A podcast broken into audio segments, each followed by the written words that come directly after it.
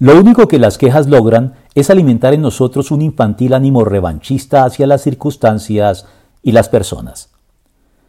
Dada la condición caída del mundo y las injusticias y el mal que nos rodea y afecta de manera personal en mayor o menor grado, procedente tanto del exterior como del interior de nuestro ser, y que hace presa de nosotros y de nuestros semejantes por igual, las quejas tienen su lugar y su momento en la vida humana, están por tanto justificadas en situaciones concretas y puntuales de nuestra existencia.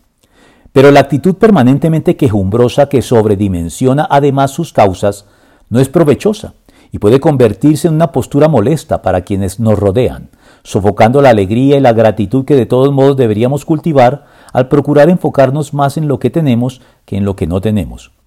Quejas cuya motivación suele ser en el fondo el deseo revanchista de vengarnos de algún modo de la vida que nos ha tocado en suerte, como lo declaraba Nietzsche al decir que la queja puede dar a la vida un aliciente que la haga soportable. En toda queja hay una dosis refinada de venganza.